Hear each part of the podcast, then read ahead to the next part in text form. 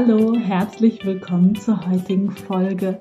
Heute steigen wir mal ganz klassisch in das Thema Geldeinlage ein.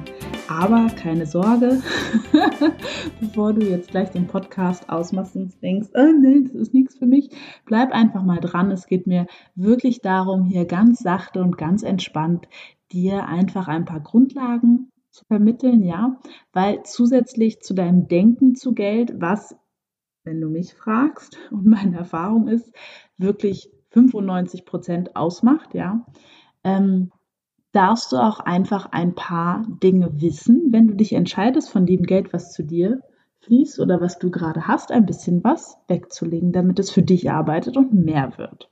So, und natürlich kann und soll dieser Podcast und auch diese Folge keine Anlageberatung ersetzen oder einen Gang zum Steuerberater. Mir geht es viel eher darum, dir ein grundlegendes Verständnis zu vermitteln, damit du einfach diese erste Scheu vielleicht verlierst, die du gerade noch hast und die jetzt immer weniger wird mit jedem Moment einfach, den du mir weiter zuhörst und eben vielleicht dir hilft, diesen Gang durch den ganzen Dschungel da draußen anzutreten und loszulegen. Du wirst von mir nur Dinge und Sachen hören, hinter denen ich selbst stehe. Das ist mir ganz wichtig. Also sowas wie Photovoltaikanlagen, Optionen, Handel mit Gold, Silber und so weiter, Anleihen. Da wirst du von mir nichts zu hören, ganz einfach, weil ich das selber auch nicht nutze. Macht ja irgendwie Sinn. So, und bevor wir loslegen, möchte ich nochmal ganz, ganz deutlich betonen, dass du dein wichtigster Faktor bist bei deinem Vermögensaufbau. Du darfst und sollst dich weiterentwickeln und wachsen und deine Einnahmen stetig vergrößern. Und wenn du übrigens noch eine Bewertung dazu hast, dass viel Geld zu verdienen egoistisch ist, dann darfst du wirklich nochmal in Folge 2 reinhören und deine Bewertung dazu verändern. Weil es ist tatsächlich das Schönste, was du machen kannst. Weil Geld verstärkt deinen Charakter. Wenn du ein liebevoller, toller Mensch bist, wirst du mit viel Geld, da bin ich mir ganz sicher, gute Dinge tun. Also, wir halten nochmal fest. Im besten Falle hast du dich schon getraut, eine Einnahmen-Ausgabenrechnung zu machen und weißt genau, wie viel, also welchen Betrag du monatlich beiseite packen möchtest. Ja? Nehmen wir an, das sind irgendwie 200 Euro. Und jetzt fragst du dich, hm, okay, was mache ich denn jetzt damit? Also, je nachdem, womit du erstmal anfangen darfst, ob du selbstständig bist oder angestellt, würde ich dir auf jeden Fall eine Cash-Reserve empfehlen, die zwei bis fünf Monatsgehälter netto entsprechen. Das ist natürlich abhängig von deinen Lebensumständen. Hast du Kinder? Hast du ein Haus? Bist du Alleinverdiener? Seid ihr zu zweit? Ähm, ja, da sind ganz viele Faktoren, dass du eben für dich entscheiden darfst, welcher Betrag fühlt sich da für mich gut an. Viele Menschen, die ich kenne, haben dann quasi diesen Betrag einfach auf ihrem Girokonto liegen, weil sie sagen, so, also ich brauche da immer 5.000, 10.000 Puffer, ähm, sonst fühle ich mich einfach überhaupt nicht gut. Oder andere packen das auf ihr Sparbuch oder auf ein Tagesgeldkonto. Das ist natürlich auch völlig in Ordnung. So, das ist jetzt erstmal quasi so vorweg. Weil wenn du anfängst, jetzt zu sagen, okay, ich spare jetzt mein Geld in ein Depot, und dazu kommen wir gleich, dann darf das auf jeden Fall Geld sein, wo du sagst, darauf kann ich jetzt erstmal verzichten. Das darf in Ruhe für mich arbeiten und nicht nur einen Monat, weil ich es dann wieder brauche und mich verkalkuliert habe, sondern für länger. Also, ich möchte dir eine grundlegende Unterscheidung mitgeben. Und das ist die Unterscheidung in Sachwerte und in Geldwerte. Und das ist ganz, ganz elementar, das zu verstehen. Geldwerte sind Werte, also eben jeder, jeder Geldschein an sich. Das heißt, alle Verträge, die sowas sind wie Bausparverträge, Anleihe und so weiter, sind Geldwerte. Das Problem bei Geldwerten ist, dass sie durch die Inflation abnehmen. Inflation hat jeder schon mal gehört. Und wir kennen das. Also ich weiß nicht, welches, welcher Jahrgang du bist. Als ich noch ein, ein noch jüngeres ein ganz junges Mädchen war, hat die Kugel Eis eine Deutschmark gekostet. Ja, heute kostet sie 1,50, obwohl damals, ich erinnere mich ganz genau, eine D-Mark ungefähr 50 Cent waren. Und das ist eben der Grund, es wird schleichende Inflation genannt. In meiner Welt wird, also das wird immer so ähm, ne, ermittelt Und in meiner Welt ist das ein bisschen geschönt. Ich glaube, liegt momentan zwischen 1 und 2 Prozent. In meiner Welt ist es höher. Zumal es ist auch, es gibt auch sowas wie, ich weiß nicht, ob du das kennst. Ähm, mir ist es mal aufgefallen, da habe ich eine Packung Müsli gekauft in so einer Kartonverpackung und dann mache ich die Kartonverpackung auf, da war auch kein Sichtfenster und ziehe diese kleine Müsli-Packung daraus und denke so, hä? Also das habe ich mir irgendwie größer vorgestellt bei diesem großen Karton. So, das wäre auch was, woran du es merkst. Oder ich glaube, das waren die Milka-Tafeln, die jetzt nicht mehr 100 Gramm sind, sondern 80 Gramm ähm, für den gleichen Preis. Also das sind auch Dinge, wo du es merken würdest, weil natürlich geben die Unternehmen das an die Verbraucher weiter ist ja völlig, völlig klar. So, das heißt, auch hier ist der Verbraucher, also du, ich, werden davon am härtesten getroffen sozusagen. So, das ist ja gar nicht so schlimm, das dürfen wir einfach nur wissen. Und das ist auch der Grund, warum dein Bargeld an Wert verliert, wenn es auf deinem Girokonto versauert. Ja? Und trotzdem Cash-Reserve immer wichtig fürs Gefühl. So, aber genug zu den Geldwerten.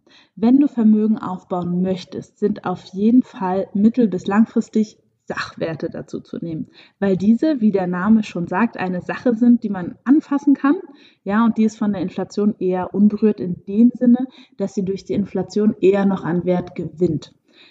Sachwerte sind sowas wie Immobilien, Autos, Uhren, Gold, Silber, Unternehmensanteile, zum Beispiel in Form von Aktien. Aha, da ist sie, die Aktie. Jetzt sagen vielleicht einige, die schon Aktien in ihrem Depot haben, du Marie, also anfassen kann ich die ehrlich gesagt nicht. Stimmt, würde ich dann antworten. Aber sie verbrieft dir einen kleinen Anteil an ein Unternehmen, das es sozusagen physisch gibt. Das heißt, wenn du mittel- bis langfristig Vermögensaufbau machen möchtest, darf der zum großen Teil aus Sachwerten bestehen. Und hier ist der Clou folgender. Wenn du jetzt sagen würdest, okay, ich kaufe ein Haus, das ist doch, das ist dann eben kein Vermögensaufbau. Ganz im Gegenteil. Es ist nämlich erstmal eine riesige, fette Verbindlichkeit. Und wenn die Finanzierung so eng gestrickt ist, dass du nicht mal was wegsparen kannst im Monat, na dann echt Prost Mahlzeit. So. Wenn du mit Häusern dein Vermögen aufbauen wollen würdest, dürftest du mehrere Immobilien kaufen, damit du sie halten kannst, verkaufen kannst zu höheren Preisen etc. Aber bevor du jetzt ausschaltest, weil du morgen einen Kaufvertrag unterschreiben wolltest, ich will dich nur wach machen, ja, dass du einfach siehst, boah, wenn mein Traum ist, in diesem Leben ein Haus zu haben, das ist eine wunderbare Sache und das solltest du auch unbedingt tun, weil es ist wirklich schön. Aber es ist eben keine Absicherung fürs Alter, ja, weil es fallen ja auch Kosten an und du lebst darin, also keine Erträge. Und ich finde es toll, wirklich toll, wenn das zu deinem Lebenstraum gehört, nur überschulde dich nicht. Weil ich kenne auch viele Ehen, die sich einfach, ich bin ja auch als, als Paartherapeutin unterwegs, kenne so viele Ehen, die wegen solchen Sachen entweder zusammenbleiben oder sich trennen und dann kommt der große Eklat, weil keiner den anderen auszahlen kann und der eine steht dann ohne Haus da und wie auch immer. Also ähm, das kann sehr unschön sein. Da möchte ich aber noch gar nicht hin inhaltlich. Ich möchte nur, dass du für dich mitnimmst, wenn ich mich für ein Haus entscheide, ist das kein Vermögensaufbau. Ja, wichtig, wichtig, wichtig, wichtig. Wenn du eine Finanzierung machen möchtest, was wahrscheinlich der Fall sein wird, dann darfst du immer noch gucken, dass monatlich genug da ist, dass du brav noch was wegsparen kannst. So. Also, mit Autos sind ja auch Sachwerte. Da würde ich eher, ehrlich gesagt, die Oldtimer dazu zählen. Wäre es genau das Gleiche. Nur weil du einen Oldtimer hast, ist das noch keine Vermögensanlage. Und wenn du damit Vermögen aufbauen wollen würdest, bräuchtest du einen etwas größeren Fuhrpark, den du dann erweitern kannst, pflegen kannst, reparieren kannst und wieder zu höheren Preisen verkaufen kannst. Ne? Und das ist schon der allerwichtigste Punkt. Ja, der wird da klar. Wenn du nämlich über Sachwerte gehst, darfst du streuen. Also kein Salz, kleiner Wortwitz, sondern dich breit aufstellen. Ja? Und wenn Oldtimer und Häuser für dich gerade finanziell nicht drin sind, keine Sorge, es gibt noch eine andere Variante, die viel platzsparender ist und das sind Aktien. Das Problem dabei ist, der irrationale Mensch. Weil, ähm, wie soll ich das mal beschreiben? Also ich bin Psychologin und die Börsenpsychologie ist einfach ganz anders und funktioniert nach ganz anderen Mechanismen als zwischenmenschliches Miteinander, als Intuition, als alles Mögliche. Es ist eigentlich quasi, wenn man das so will, genau das Gegenteil von dem, was man denkt, was man eigentlich machen müsste. So, verwirrt? also, an einem kleinen Beispiel. Die Frage wäre ja bei Aktien zum Beispiel, welche würdest du denn überhaupt nehmen? Ja? Nehmen wir an, du hast dir fünf Unternehmen ausgesucht. Apple, Disney, die Deutsche Bank, Bayer, weil du glaubst, dass Pharmazieunternehmen immer gut ist und die Lufthansa, weil du gerne mit der Lufthansa fliegst. Was ist, wenn die fünf jetzt gerade nicht laufen? Hm? Also, was weiß ich, Apple läuft nicht, seitdem Steve Jobs tot ist oder wie auch immer. Also Aktien ist auch wirklich nicht mein Kerngeschäft, weil ich der Meinung bin, ähm, sein Vermögen aufzubauen anhand von so wenig Unternehmens. Das kann eine Beimischung sein. Ja, wenn jemand gerne möchte, darf er das gerne machen. Und wenn du vielleicht auch viel Spaß daran hast, das zu recherchieren, zu gucken, okay, ja, und jetzt und in der für, äh, für Branche nehmen wir das und hier und so, kannst du das gerne tun.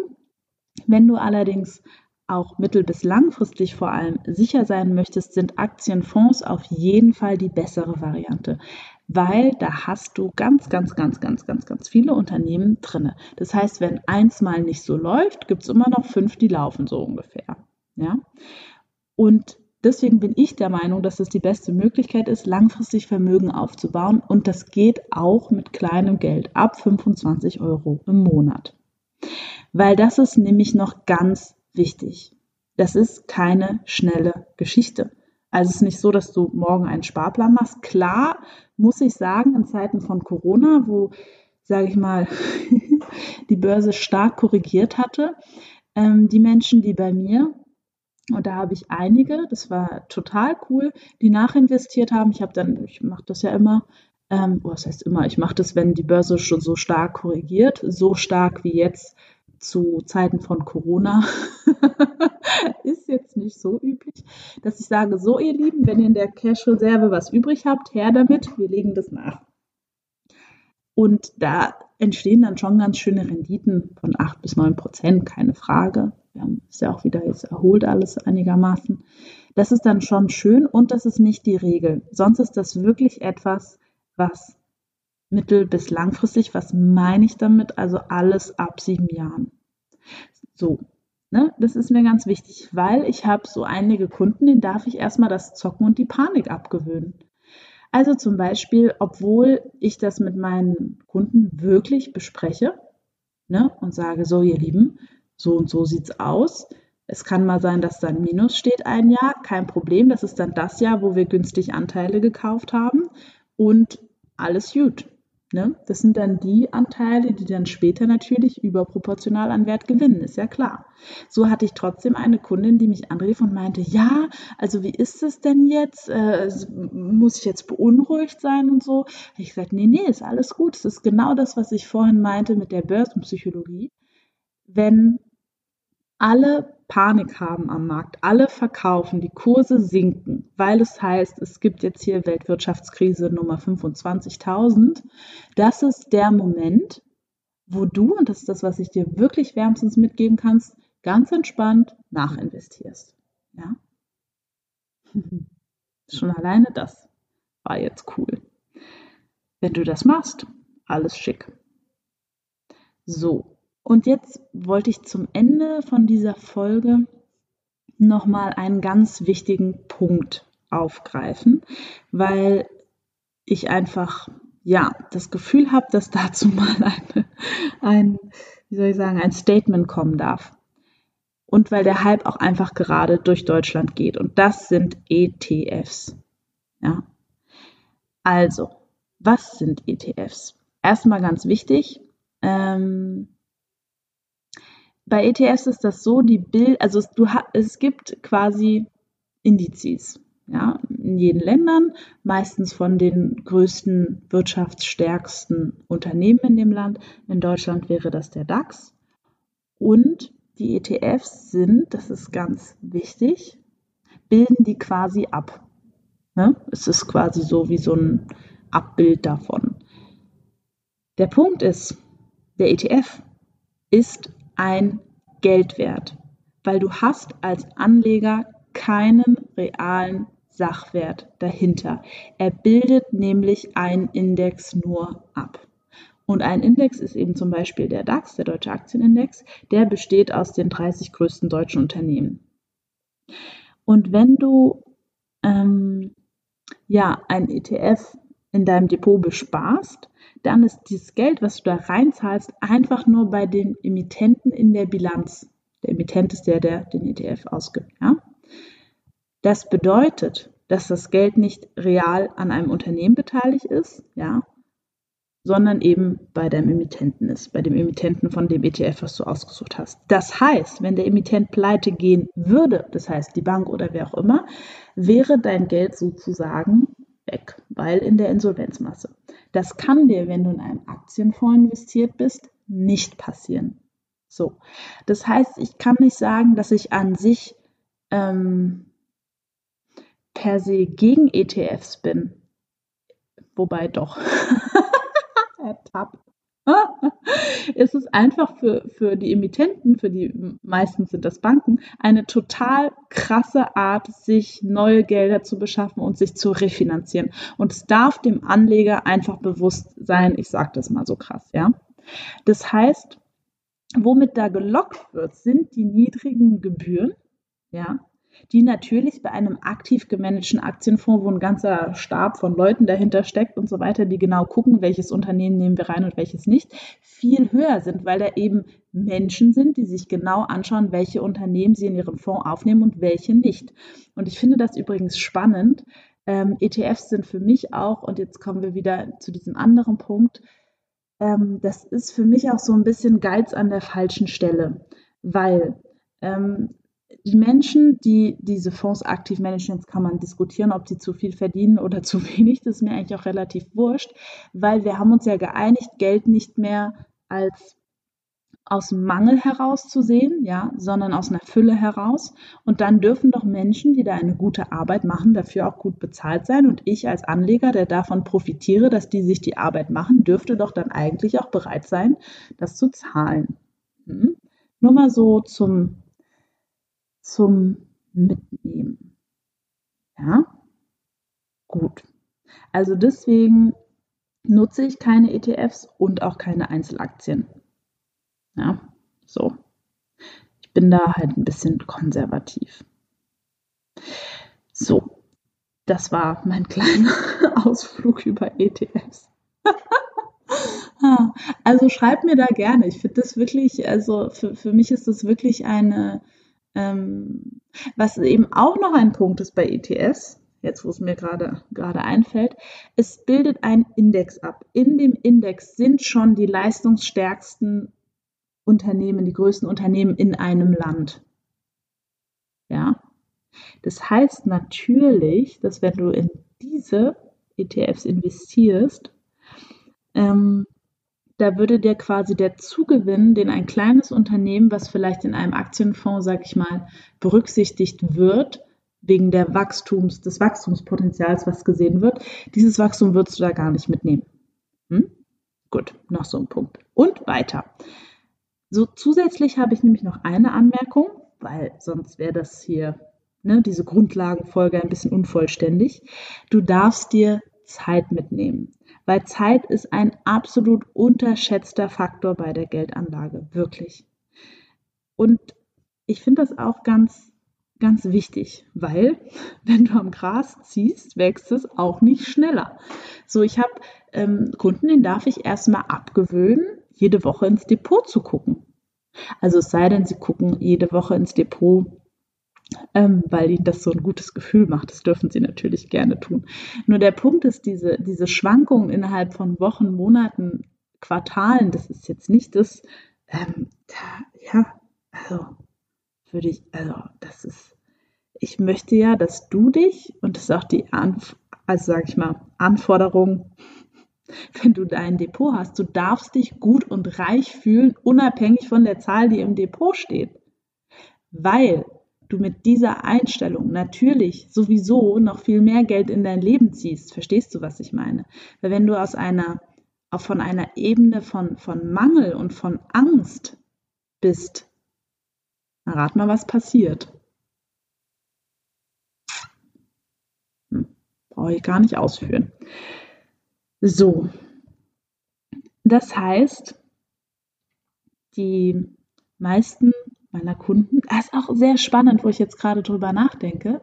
Äh, die Kunden, die wirklich viel Geld im Depot haben, die schauen wirklich selten rein. Und die Kunden, die wirklich wenig Geld im Depot haben, die schauen wirklich häufig rein. Sehr spannend. Na gut, also noch ein letzter Punkt. Die Börse spielt nach ihren Regeln. Und es gibt einfach viel zu viele Dinge, die wir als kleine Privatpersonen von den Machenschaften da draußen nicht wissen und nicht wissen sollen. Von daher macht das Zocken keinen Sinn.